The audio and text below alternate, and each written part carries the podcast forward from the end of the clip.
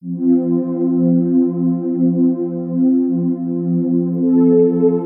Губарев Время великих архитектурных сооружений Рассказ из цикла «Депрессия», «Роботы» и «Один велосипед»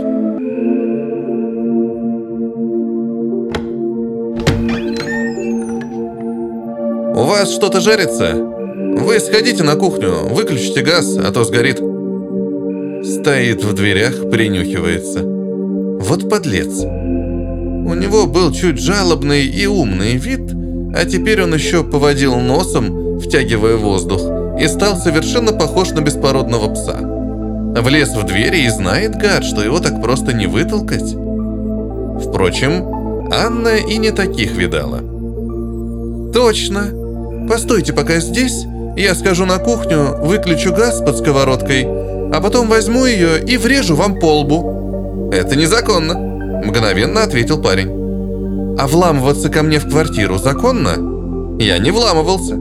Тут же сказал он, подумал еще полсекунды и добавил. «Давайте я сделаю шаг назад и окажусь за порогом. Тогда по закону я не у вас в квартире, и вы разговариваете со мной добровольно». «Да, Сделайте шаг назад, потом еще шаг и еще, и идите к черту. Повторю, я не частный инвестор. Я не вкладываю свои деньги, я распоряжаюсь деньгами фонда. Нет смысла лезть ко мне домой. Отправьте свой бизнес-план на mail. В случае заинтересованности мы вам перезва... У меня нет бизнес-плана. Тогда тем более катитесь. Анна стала закрывать дверь. «Стойте! Как мне вас заинтересовать?» «Что? Да идите вы! Мне полицию звать? Сегодня суббота, я отдохнуть хочу». «Хорошо, отдохните. Поездка в Малайзию за мой счет». «Я не хочу на Мальту». «В Малайзию, не на Мальту. Вот, посмотрите». Он сунул ей открытку. На открытке был отель. На переднем фоне бассейн, на заднем симпатичное здание с башенками, похожее на замок. Синие крыши, кремово-розовые стены. «Две минуты!» – продолжал гнуть парень. «Вы ведь столько даете предпринимателям для выступления перед инвестором, так? Или вейта пич – возможность рассказать о своей идее, пока едет лифт. Вот и езжайте на лифте, отсюда!» – огрызнулась Анна. Но почему-то не закрыла дверь. Из кухни до прихожей долетел запах жареного чеснока. Так же пахнет в Малайзии в ресторане отеля, изображенного на открытке. Подумала Анна. Наверное. Она не могла этого знать.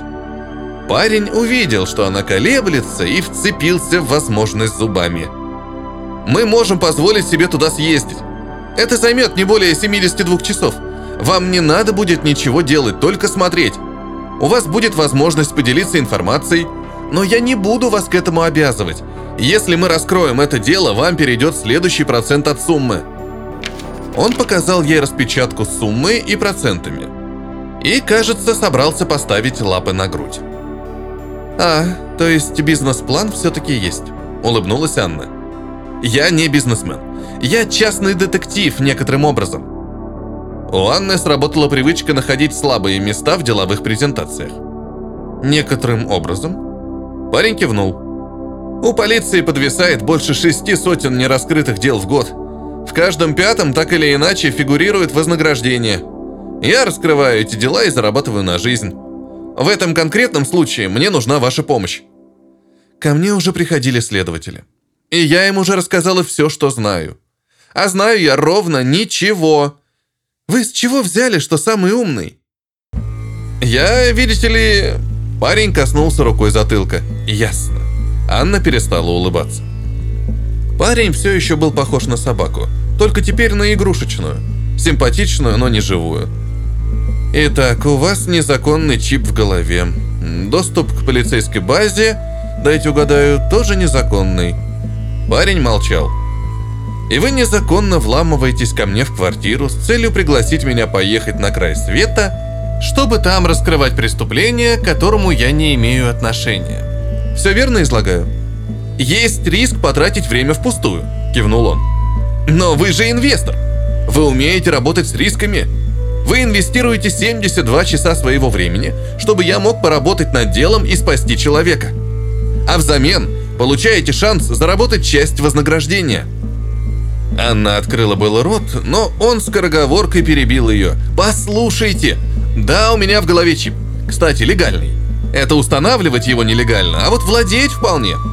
У нас есть железобетонный факт. В некоем отеле в Малайзии каждый свободный номер оказывается забронированным на ваше, ваше имя.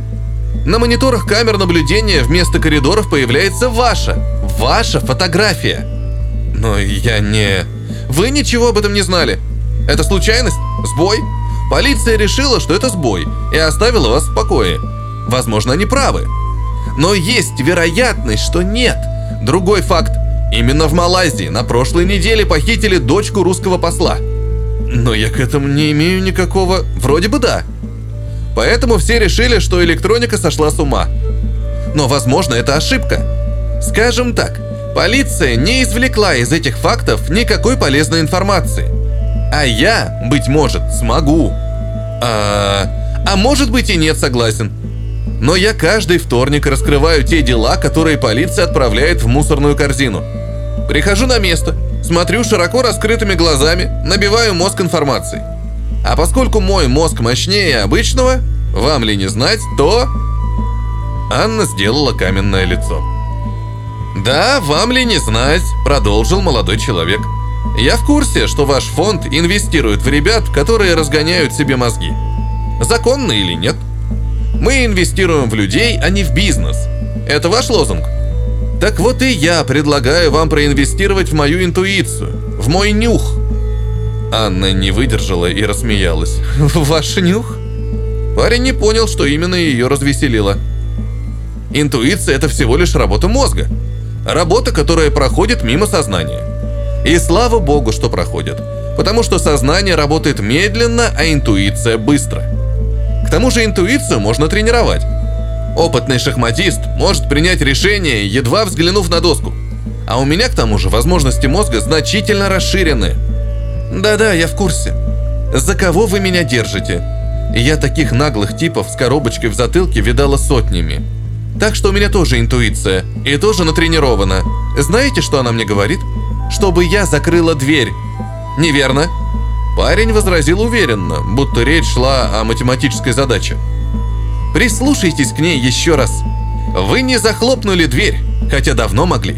А решение ехать приняли в тот момент, когда увидели фотографию отеля. Вы что-то про него знаете, но не знаете, что именно.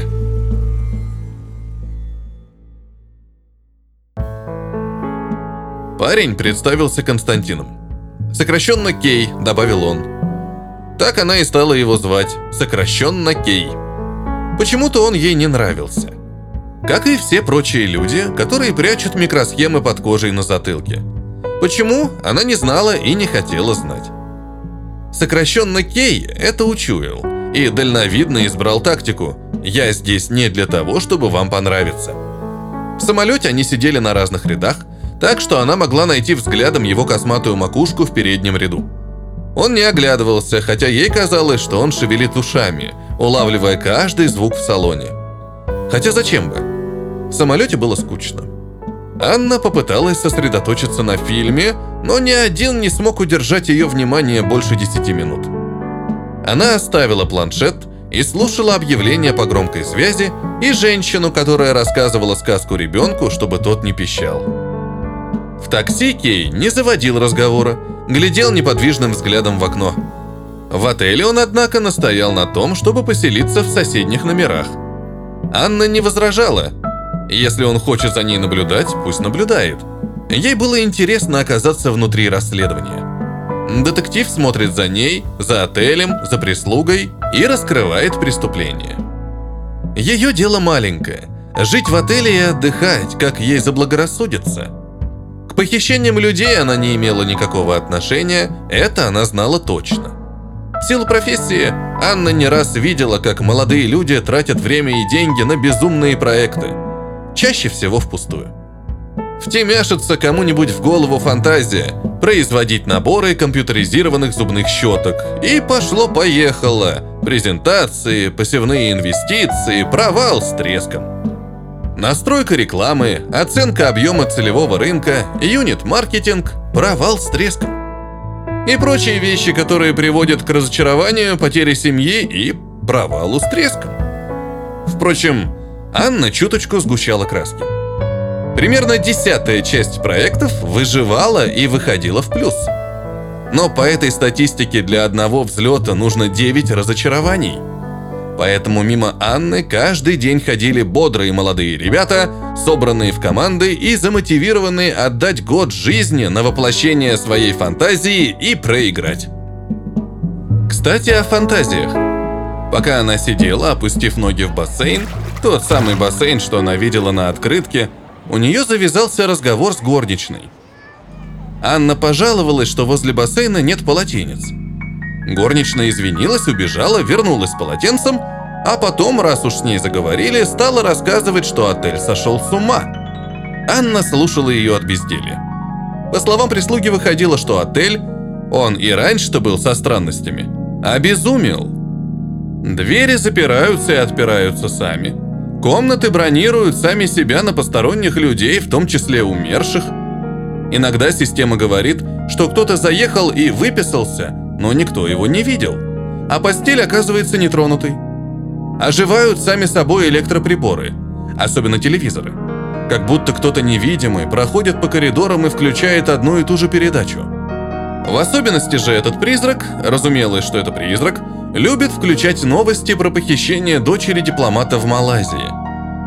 Похищение произошло в Куала-Лумпуре, а не на острове, где стоял отель. Но призрак, видимо, живо интересовался криминальной хроникой столицы. Иногда оживала вентиляция, запускаясь в одной стороне крыла на вдув, а в другой на выдув. А через полминуты переключалась в обратную сторону. Еще через полминуты обратно. И так до тех пор, пока не приходил техник и не выключал ее вручную. Двери номеров открывались, и в коридоре поднимался ветер. Ветер менял направление, ветер затихал, ветер менял направление, ветер затихал. Анна представила себе, как стоит в пустом коридоре, и мимо нее проносится теплое, пахнущее чистящим средством и глаженным бельем дыхание отеля. Ей стало немного не по себе. Совсем недавно, подумала она, на всех мониторах наблюдения этого здания появилась и исчезла моя фотография. Та самая, где я в плаще возле кофейни держу стаканчики и улыбаюсь какому-то бывшему. А еще сошедший с ума отель показал малайцам, что согласно системе бронирования, я заехала разом в 40 номеров. Анна вежливо дослушала горничную и вынула ноги из воды, потому что ей стало зябко, несмотря на жару.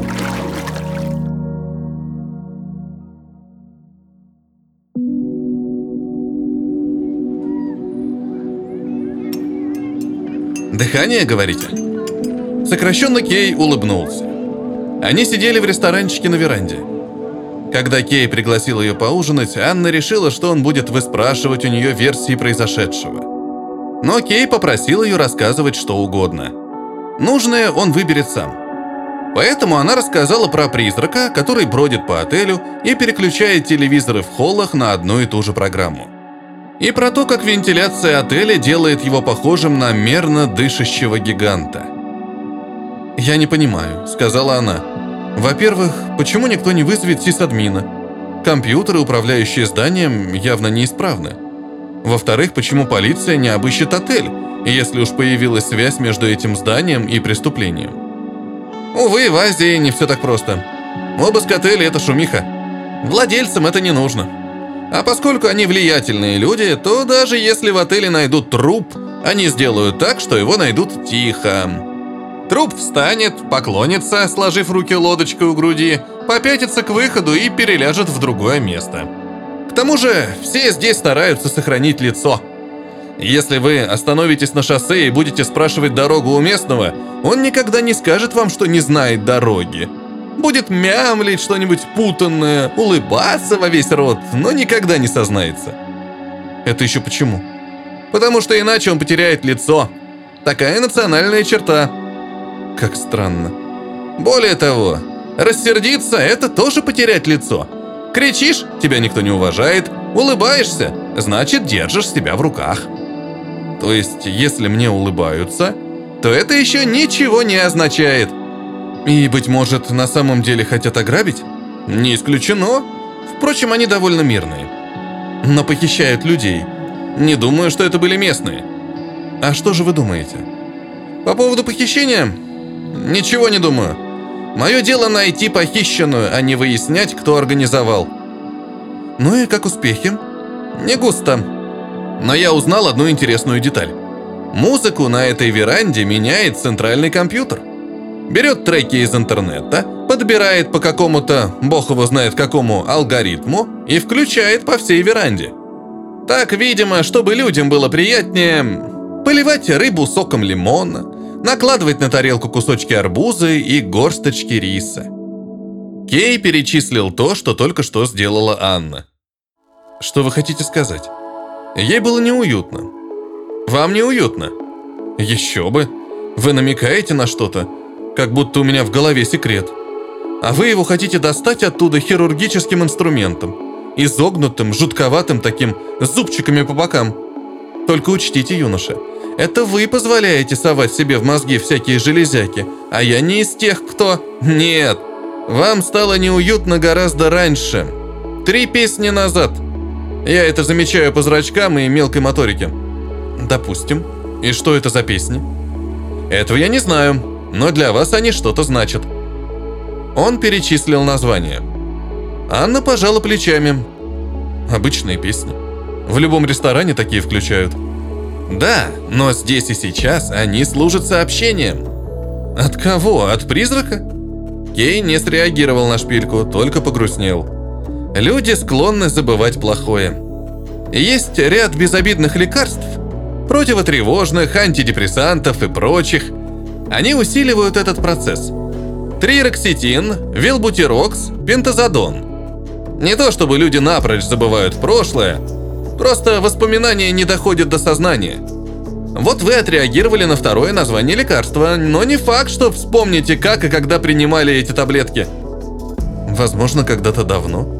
Возможно, когда-то давно у вас было что-то связано с этими песнями. Так, вы опять поднесли к моему глазу блестящую острую штуку и начали примериваться. Учтите, я буду визжать на весь отель. Есть вещества, которые мягко помогут пробудить память. Об этом мы не договаривались. Давайте справляйтесь без них. Я надеюсь, вы мне в сок ничего не подмешали? Нет. Вообще, я думаю обойтись без фармакологии. Я достаточно хорошо читаю ваше поведение. Анна ему поверила. Эти ребята, у которых под немытыми волосами прятался бугорок черепа, где стоял чип, чувствовали окружающих людей пугающе тонко. Знаменитое материнское чутье, та же интуиция, бледно выглядела на таком фоне. Анна обычно не волновалась по этому поводу, потому что речь шла всего лишь о бизнесе. Но сейчас, в первый раз, киборг натравил интуицию на нее. Она почувствовала себя как под светом софита и поежилась. Вставлять чипы в мозг было запрещено – Официальная причина – слишком большой процент неудачных операций. Люди сходили с ума, впадали в маниакальное или депрессивное состояние, а то и попросту получали устойчивый очаг инфекции на месте импланта. Сейчас Анна подумала, что, быть может, на самом деле власти просто их боялись. «Не надо меня бояться!» Угадал ее мысли сокращенно Кей, чем еще больше напугал. «Вы ведь ничего от меня не скрываете!» Вы просто что-то забыли. Я тоже честен с вами. Это моя политика работы с коллегами. Я очень открытым. И они платят мне тем же. К сожалению, они не всегда платят тем же себе. Вы хотите сказать, я не честна с собой? Не обижайтесь. Я же говорю, вы просто что-то забыли. Быть может, потому что я хотела это забыть? Взвинтилась Анна. Ваше право. Только смотрите, что получается. Кто-то, и быть может даже не человек, а компьютер, включает три песни подряд. У вас учащается сердцебиение, расширяются зрачки, пересыхает рот. Пропадает аппетит. Но вы не можете объяснить, что это значит. Ни мне, ни себе. Вами манипулируют. Я лишь довожу это до вашего сознания. Анна скрестила руки. Ну, допустим. И что с того? Представьте себе плотину. Река – это ваше воспоминание. Плотина отгородила память от сознания. Каждый тонкий ручеек, который прорывается меж бревен, это деталь воспоминания. Надо сделать так, чтобы ручейков было еще и еще больше, чтобы плотину размыло и она рухнула. Ну-ну, поэтично излагаете. Что конкретно делать будем? Ждать ручейки? Ручейки появились в тот момент, когда вы в первый раз увидели фотографию отеля. Давайте повспоминаем, что происходило далее. Что вы видели и слышали с того самого момента? Такси, самолет. Вы видели и слышали то же самое. Мы смотрели и слушали одно и то же. А вот видели и слышали разное. Рассказывайте. Анна в очередной раз удивилась наглости молодого человека. Но почему-то послушалась и стала рассказывать про такси, аэропорт и самолет, надеясь, что тот прервет занудное перечисление. Но Кей слушал ее внимательно. Его собачьи глаза стали ее раздражать, и Анна стала шарить взглядом по скатерти, а потом представлять, что говорит не для Кея, а для головы жареной рыбы на тарелке. Но через какое-то время ей стало казаться, что и в глазах рыбы появилась мука. Впереди в кресле сидела женщина.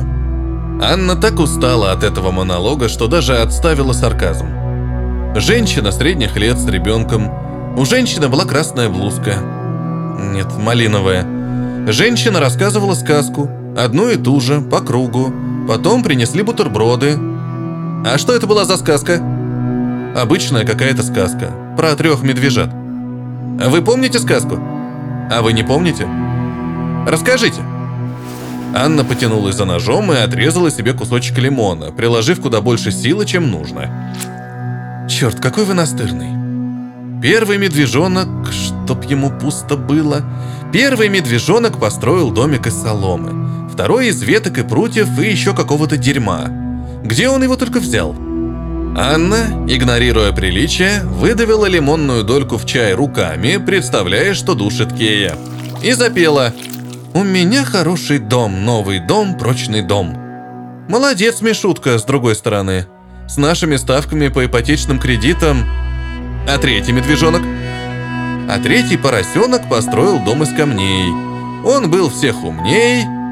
Его звали Наф-Наф, хорошее имя, кстати, почти такое же красивое, как Кей. А первого поросенка как звали? Первого медвежонка? То есть... У Анны закружилась голова. На секунду мысли смешались, как во время погружения в сон. Капля лимонного сока упала в чай, и звук падения смешался с музыкой, отчего показалось, что Анна капнула соком в песню. У нее возникло чувство чего-то непоправимого. К счастью, это быстро закончилось. Кей заставил ее сделать длинный вдох и выдох. Все вернулось на рельсы рациональности, и ощущение безумия растаяло. Стинг все так же был расстроен, но вовсе не кислой каплей в гитарных нотах, а тем, что его девушка дышит и ходит без него, а ему приходится следить за каждым ее шагом. Анна промокнула лоб салфеткой и приподнялась из-за стола. «Что это значит?» – спросила она тихо. Это значит, что плотину, возможно, вот-вот прорвет. Из-за сказки? Из-за того, что вы бессознательно заменили поросенка на мишку. Пока вы приходили в себя, я перебрал в уме всех ваших знакомых, которые могли выступить символическим медвежонком. Скорее всего, дело в сходстве фамилии. Он написал что-то на листе бумаги, сложил его пополам, положил на стол и придвинул Анне. Возможно, это будет решающим ручейком. Я думаю, вам захочется прочитать это у себя в номере. Деликатный гад, подумала Анна.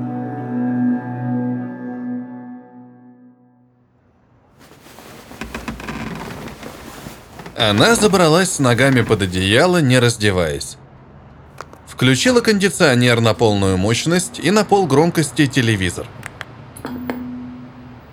Она не сердилась на сокращенно Кея, Конечно, то, что он ей предложил, было грубее грубого. Но Кей отлично знал, как она это воспримет. Ее работой, уже лет 10, было задавать неудобные вопросы предпринимателям. находить слабые места и бить по ним. Нет ничего более обыкновенного, чем человек, увлеченный идеей, который в упор не хочет замечать неприятных фактов. Например, того, что мало кто захочет совать себе в рот слишком много понимающую зубную щетку и платить за нее 20 долларов в месяц. Настала, видимо, пора и ей позадавать себе неудобные вопросы. Люди, которым нечего от себя скрывать, не попадают в отели, которых не бронировали, не так ли? Так что, наверное, этот тип прав. Но какой он неприятный все-таки. Вечно правый, холодный. Хотя нет, не холодный, честный. Печальный даже немного. Как будто он врач, а она, Анна, перелом. И хотя Анна не виновата, что она перелом, у нее есть все основания не любить врача. Он будет смотреть, как она срастается. И от этого, наверное, всем станет лучше, но она перестанет быть переломом, то есть перестанет быть собой. Какое-то дурацкое витиеватое сравнение. Что происходит с ее головой? Это уже прорывается плотина? Анна вытянула руку из-под одеяла, чтобы посмотреть на часы. Впрочем, куда она торопится? Никуда. Или ей захотелось уже быстрее вернуться домой? Просто ее бесит его выражение лица. Честный он, печальный он. Толку от его честности. Один раз она чуть было не вышла замуж за такого же вот. Тоже с чипом в голове. Тогда это было в диковинку еще, и легально. Да и чипы вставляли не такие мощные. Всего лишь расширение памяти. Отлично помогало в работе. Артур работал архитектором. Анна же еще только перекладывала бумажки в каком-то мелком инвестфонде. Он приглашал ее ужинать, она соглашалась. Он всегда рассказывал что-то интересное. Она слушала. Он был романтик. Ей это нравилось. Потом какой-то момент... Почему телевизор показывает этот канал? Она вроде бы включала новости, но играет музыка. Он был романтиком, ей это нравилось. Потом в какой-то момент он стал слишком романтиком. Все предлагал ей уволиться и куда-то поехать. Зачем? Он рассказывал о работе. Было интересно. Что делает здание? Оно стоит. Вроде бы нет ничего более постоянного, чем дом. Бетонная крепкая штука. На самом деле... Действительно, канал сам по себе переключился. Ладно, не страшно. Главное, чтобы вместо холодной воды не пошла внезапно горячая. Этот отель действительно свихнулся. Хорошо, что ей недолго здесь торчать. На самом деле здание, как он говорил, больше похоже на вихрь, чем на коробку. Потоки людей вливаются в двери и выливаются из дверей возносятся на лифтах, засасываются в кинотеатры и выталкиваются по окончанию сеансов, как кровь из сердца. Воздух втягивается вентиляцией, вода засасывается из водопровода. Еда заезжает в фургонах и уходит с канализацией. Откройте кран так, чтобы вода закрутилась в умывальнике и пребывала с той же скоростью, с которой убывает. Есть ли вода в умывальнике? Вроде как есть, но в то же время утекает так и здания. Вроде и стоят недвижимые, но при этом все время меняются. Так же, как и люди. С каждым кусочком еды, с каждым вдохом, с каждой слезинкой, с каждой отслоившейся чешуйкой кожи, с каждым глотком воды, с каждым бокалом вина, с каждой таблеткой. Кстати, она ведь давно забыла Артура. Возможно, действительно таблетки помогли. Выстроили плотину между памятью и сознанием. Но теперь плотина рушится из-за этой сволочи Кея.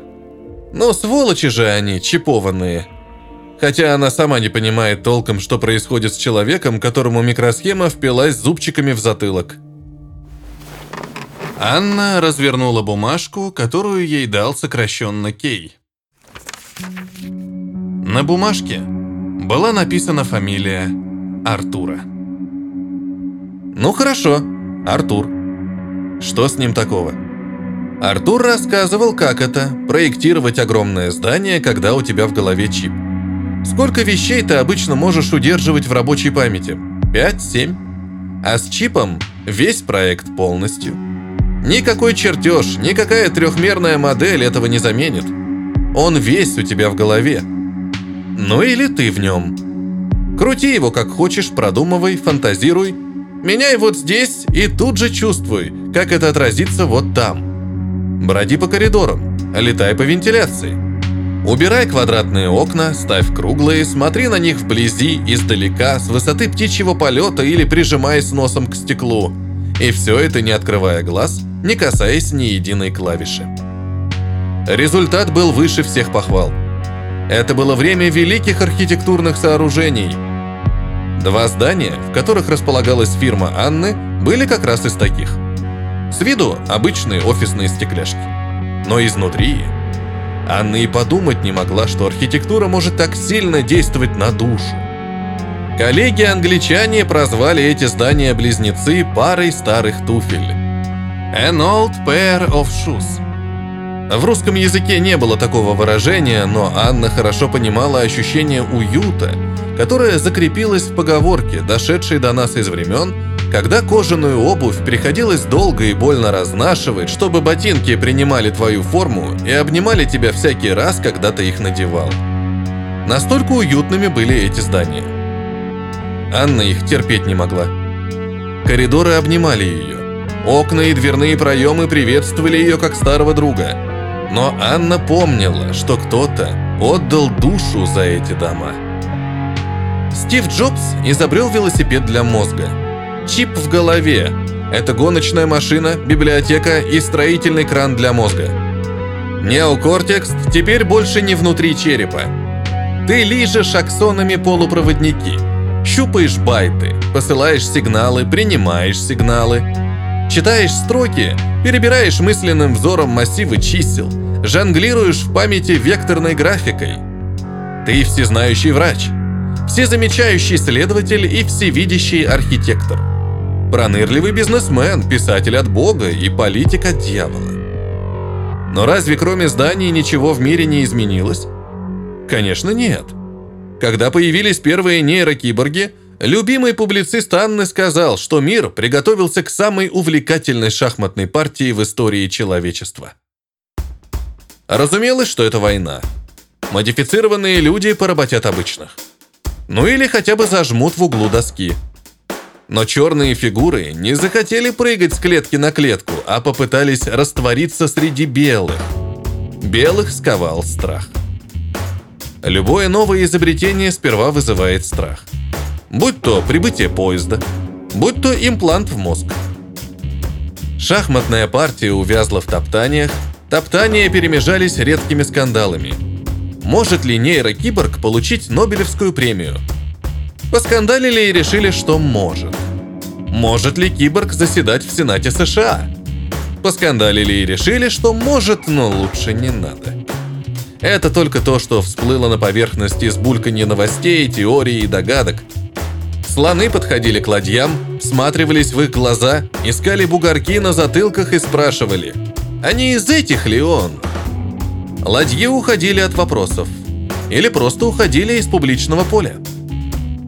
Шахматную доску накрыли простыней. И дальнейшая возня мало кого интересовала, кроме диванных параноиков. Если бы Анна не сталкивалась по работе с начинающими предпринимателями, а многие начинали с того, что модифицировали себя, вообще забыла бы про то, что человечество, если верить хорошо подвешенным языкам, вышло на новый этап развития. Вышло и вышло, Пока что это сицилианская защита под простыней, догадки и предсказания. В итоге единственными зримыми и заметными следами присутствия электрических сверхлюдей остались здания, созданные модифицированными архитекторами, такими как Артур. Потому что они были не политики и даже не врачи. Строишь себе здание – строй. Делать это запуганное общество позволяло. Ну что ж, делай – Убирай квадратные окна, ставь круглые, смотри на них вблизи и издалека с высоты птичьего полета, прижимаясь носом к стеклу. И все это не открывая глаз, не касаясь ни единой клавиши. Сооружай, твори. Сматривайся в здание как в лицо. Предчувствуй каждый следующий кирпичик как следующую ноту в мелодии, как рифму в стихе. Ходи по комнатам, выглядывай с балконов, беги по маршруту пожарного выхода или теряйся – и он начал теряться. Анна глубоко вдохнула. Она почувствовала, что плотину прорывает, и сейчас она к этому готова.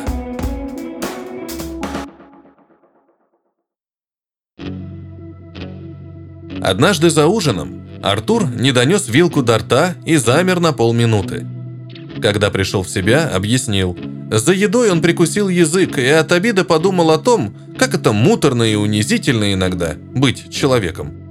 Существом, которое может так глупо пораниться. И перестал им быть. Выяснилось, что это с ним не в первый раз. Иногда, только иногда, он вдруг прекращал быть собой и начинал быть отелем.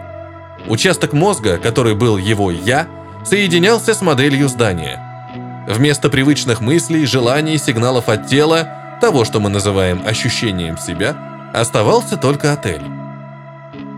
Понаблюдайте пять минут за тем, как бегут ваши мысли. Хочу есть. Надо проверить почту. Что-то побаливает колено. Надо позвонить, но мне не хочется. Хочу новую машину. Надо сходить к стоматологу. У стоматолога страшно. Но зуб болит. Не надо было есть столько сладкого. Видел новую шоколадку. Продавщица в этом магазине невежливая. Я тоже вчера нагрубил маме. И так далее. Поезд мыслей, как говорят англичане. Всего этого нет. Есть отель, ты стоишь, ты прохладный, под раскаленным солнцем Малайзии. Крыши печет, но твои стены хранят прохладу. Люди заходят в тебя с чемоданами. Они восхищаются тобой. Они входят в тебя. Теперь им тоже прохладно. Они спят под хрустящими одеялами белого цвета. Они ужинают на веранде. Их ждут ломтики холодного арбуза. Они берут машину на прокат. Они уезжают, ты стоишь. В окнах твоих верхних этажей отражается океан. Нет мыслей о стоматологе. Нет вообще никаких тревог. Нет заботы. Нет желания зарабатывать побольше. Нет желания почесаться. Нет зависти. Нет коротких удовольствий от шоколада и секса которые можно заглушить лишь на час, чтобы потом снова хотеть и хотеть. И хотеть. Есть только стены, есть двери, есть палящее солнце и прохлада тебя. Артур сказал, нам есть чему поучиться у отелей. Стой, делись прохладой. Люди приходят в тебя, люди уходят из тебя, пользуются тобой. Иногда остаются на подольше. Никаких обид, надежд и сожалений. Откуда у него это взялось?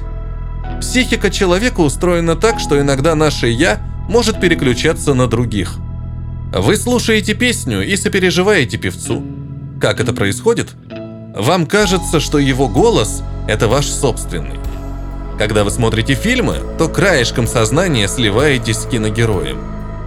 У нас в голове есть дверь, через которую можно ненадолго выйти из собственной психики – и если эта дверь ведет не в песню и не в фильм, а в огромный и до чертиков реалистичный отель... Услышав это, Анна решила, что хватит с нее. Ей нужен близкий человек, а не гостиница. А она хочет быть женой, а не постоялицей. Она дала ему понять, что им лучше остаться друзьями. Или это было не так? Анна, честно, не помнила. Она помнила, что был разговор на пороге ее квартиры. Она закрывала двери, а он мягко пытался ей помешать. Была неловкая сцена, с полминуты она тянула дверь на себя, а он уступал. В конце концов замок щелкнул.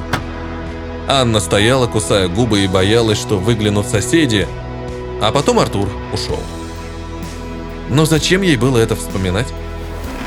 Анна промокнула слезы краешком одеяла. Да, теперь она недолюбливает юнцов с чипованными мозгами – и вспомнила почему. Кому это было нужно? Где теперь Артур? Все ли у него хорошо? Получается ли у него жить подобно гостинице? Пускать к себе людей и выпускать на следующее утро. Делиться, прости господи, какая пошлость, прохладой в жаркий день. Можно подумать, приведут такие мысли к чему хорошему. Разве что в психушку. Конечно, только туда. Если сильно хочешь стать гостиницей, то путь тебе к психиатру. Не можешь же ты в конце концов стать отелем на самом деле. У Анны перехватило дыхание. Что-то она такое читала недавно. Какие-то ужасные заметки. Именно про Юго-Восточную Азию. Люди, подключенные к компьютерам. И фотографии. Человек, прижатый затылком к пульту управления, то ли электростанции, то ли метро, весь опутанный проводами. Зачем они это делали? Экономили на компьютерах? Или считали, что так будет лучше работать? Анна не понимала. А ведь он мог это устроить. Он мог уехать сюда и подключиться к своему любимому отелю. Не к чертежу, а к настоящему зданию. Потерять свое «я» и стать отелем. Она села на кровати и медленно оглядела номер. Телевизор моргнул и заиграла знакомая песня. Медленно набрал обороты и затих кондиционер. Потом снова медленно набрал обороты и затих. Точно как дыхание. Анна встала с кровати, сделала несколько осторожных шагов по ковру и положила ладонь на стену. Нет, не может быть. Артур? Где-то в подвале этого здания? Слитый проводами в одно целое с отелем? С кондиционерами, дверями, окнами, динамиками в ресторане, с системой бронирования, с умывальниками и душем? Все это теперь он? Она ощупала стену, как будто надеясь найти живую плоть под штукатуркой. Сама собой открылась дверь. Анна выглянула в коридор. За дверью никого не было. Боясь ступать, она подошла к двери, взялась за ручку и потянула на себя. Дверь поддавалась неохотно, будто ей кто-то мешал, будто кто-то стоял снаружи и тянул на себя. Будто он заранее знал, что позволит Анне закрыть дверь, но все еще не желал ее отпускать. Настойчиво и медленно Анна закрыла дверь. Замок щелкнул. Анна расплакалась. Она попыталась представить, каково это – быть отелем. Рук нет, рта нет, мыслей нет. Есть окна и коридоры. Есть брони номеров и вращающиеся двери. Есть камеры наблюдения, но нет глаз. Каким свободным он, наверное, себя чувствует. Он рассказывал «бесконечная свобода и покой». Свобода от каждой следующей мысли. Ни планов, ни тревоги, ни сомнений, ни жалости – ни чувства опасности, ни инстинкта самосохранения, ни отцовского инстинкта, ни голода, ни погони за мелкими удовольствиями, ни желания выпить, ни сожаления о лишней бутылке. Спокойный, красивый, прохладный в жару сукин сын. Анна ударила кулаком по стене. «Счастлив ты? Счастлив? Доволен?» Оставил меня одну. Переехал сюда, превратился в этот красивый замок – Стоишь всем на зависть у моря. А я? А что я? Умная столичная стерва с зарплатой в 6 нулей и пустой квартирой. С человеческими мыслями и желаниями, от которых ты так радостно сбежал. Трус. Вот ты кто. Ну и живи. Думай телевизорами и шевели форточками вместо рук. Смотри видеокамерами. Кстати, а зачем ты меня вообще сюда позвал, а? Анна пнула кровать. В номер постучали. Анна ожидала увидеть сокращенно Кея, но за дверью оказался механический разносчик заказов. Робот закатил в номер тележку с пивом. Пиво Анна не заказывала. Посмотрев на чек, она позвонила сыщику.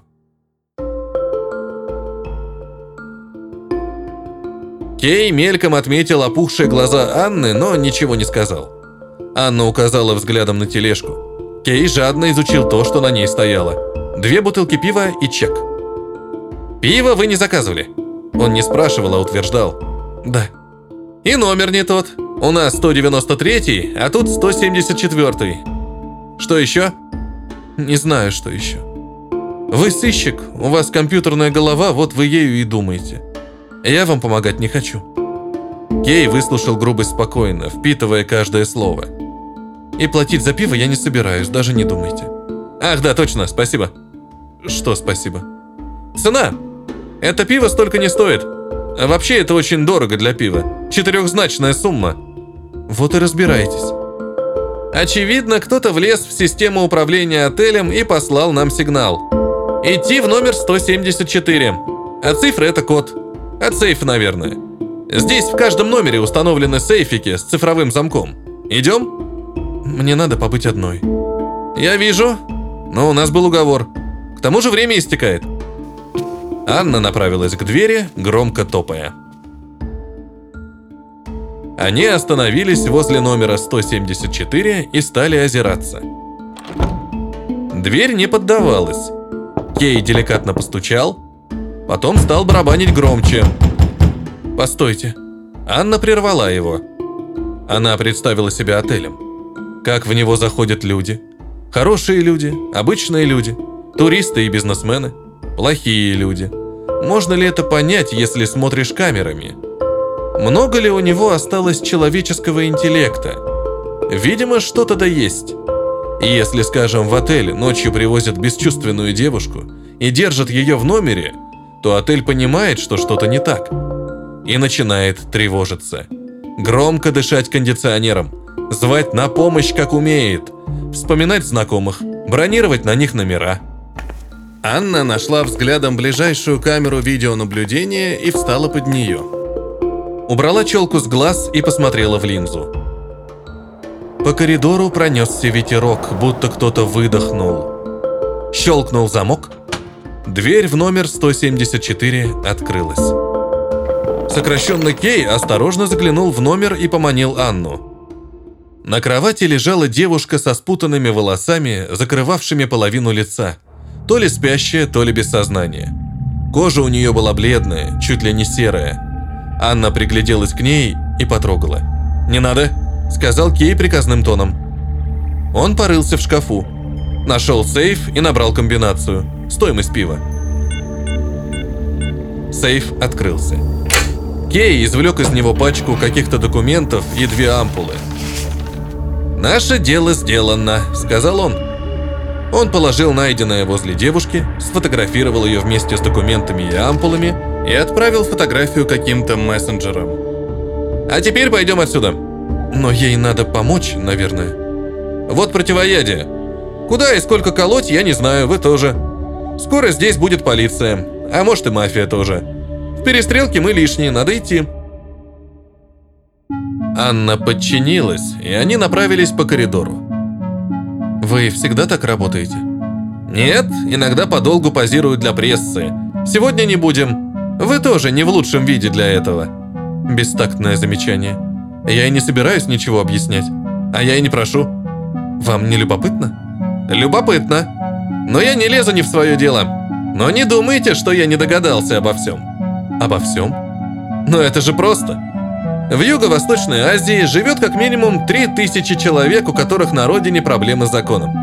Сидят годами в Таиланде, Малайзии, Камбодже, иногда до самой смерти – Местной полиции делать больше нечего, как их искать, а Интерпол здесь ногу сломит.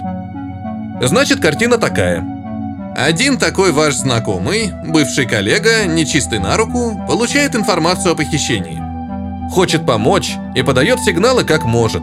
Электронной почты не шлет, боится и правильно делает. Заманивает вас сюда. Дает информацию, никак явно не выдавая своего присутствия. Какая-то параноидальная схема, как по мне. Неужели так трудно послать сообщение по шифрованному каналу? С другой стороны, нет сообщения, нечего предъявить следствию. Видимо, он опасается, что вы его сдадите. Что, нет?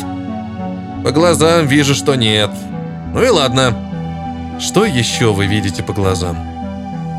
Они вернулись в свой номер. Анна закрыла дверь. Сокращенно Кей послушно заглянул Анне в лицо. «Я вижу, что вы очень на кого-то злитесь. И? И хотите меня поцеловать. Вы облизнулись и посмотрели на мой рот. Верно. Это странно. Вы ведь меня терпеть не можете, конкретно за чип в затылке. Это верно, Кей. Тихо ответила Анна. В самую точку, Кей. Я, кстати, не до конца понимаю, почему. Допустим, чипы в мозгах – это противоестественно. Ну так мы живем в противоестественном мире. Носим одежду, жарим и солим пищу. Живем в домах, а не прячемся под деревьями от дождя. Вентиляторы заменяют нам ветер, а обогреватели – костры. Мы используем косметику. Мы всегда и все улучшаем. Для себя. Берем естественное, превращаем в искусственное. И самих себя тоже. И себя тоже. Зло повторила Анна. Как будто человек это мотор в автомобиле, которому надо смазывать шестеренки. Ну, первый раз Кей задумался дольше, чем на долю секунды. Да, в целом вполне здравая аналогия. Надо смазывать. Можно подумать, лучше ходить не смазанным. Та же физкультура для мозга очень полезна. Однако это все абстракции. А конкретно, вы же лично знакомы с десятками людей, которые нелегально улучшили свой мозг. Многие ли из них сделали это для денег? Или с целью поработить планету? Нет, такие вещи ради денег не делаются. Риски слишком высоки. Чтобы пойти на такой риск, чтобы вытерпеть боль, надо иметь высшую цель. Вы же инвестор, вы знаете предпринимателей, они хотят изменить мир к лучшему. Анна фыркнула. Клише для наивных программистов, которыми манипулируют коммерсанты. Я эту фразу по 40 раз в день слышу. У вас свалка в голове. Свалка? Я, кажется, очень последовательно излагаю мысли и... Анна поцеловала сокращенно Кея. Тот отстранился и удивленно посмотрел на нее. Анна обвела взглядом комнату. Ей показалось, будто в номере что-то тихонечко хрустнуло. Как рука, которую сжали в кулак до предела сил. «Получай», — подумала Анна и прижалась к губам Кея еще раз. «Получай», — подумала она. «Ты хотел быть отелем, не привязанным ни к кому, прохладным в жару, чтобы каждый человек в твоей жизни был гостем, не оставляющим после себя даже зубной щетки. Ни другом, ни боссом, ни женой. Не ранил тебя, не ссорился с тобой, не спорил, не теребил. Не хотел от тебя ничего. Ни времени твоего, ни свободы твоей драгоценной. А раз так, то вот тебе, вот тебе и вот. Она впилась в губы Кея, выгнулась и прижалась к нему всем телом. И целовала его, пока тот не оторвал ее от себя. «Ладно, хватит», — сказала Анна вслух. «Прости». «А? За что вас прощать? Считаете мою голову свалкой, дело ваше? Но по мне, так это организованное хранилище. Что считаю нужным, то и храню». «Поцелуй вы тоже сохраните?» «Да», — удивился Кей. «И раскрытое преступление тоже. Вы почему-то продолжаете меня ненавидеть, даже когда целуете. Но я ведь тоже меняю мир к лучшему. Я же... Я спас похищенную девушку». Кей развел руками. Анна отвернулась и отошла к окну. Она раздвинула шторы. За окном открывался вид на внутренний двор отеля. Изящные проемы, балюстрады, окна, синие башенки, розовые и кремовые стены. «А отель?» – спросила Анна. «Отель тоже меняет мир к лучшему?» «Я не понимаю», – ответил Кей. «Отель Отель ничего не делает. Он просто стоит.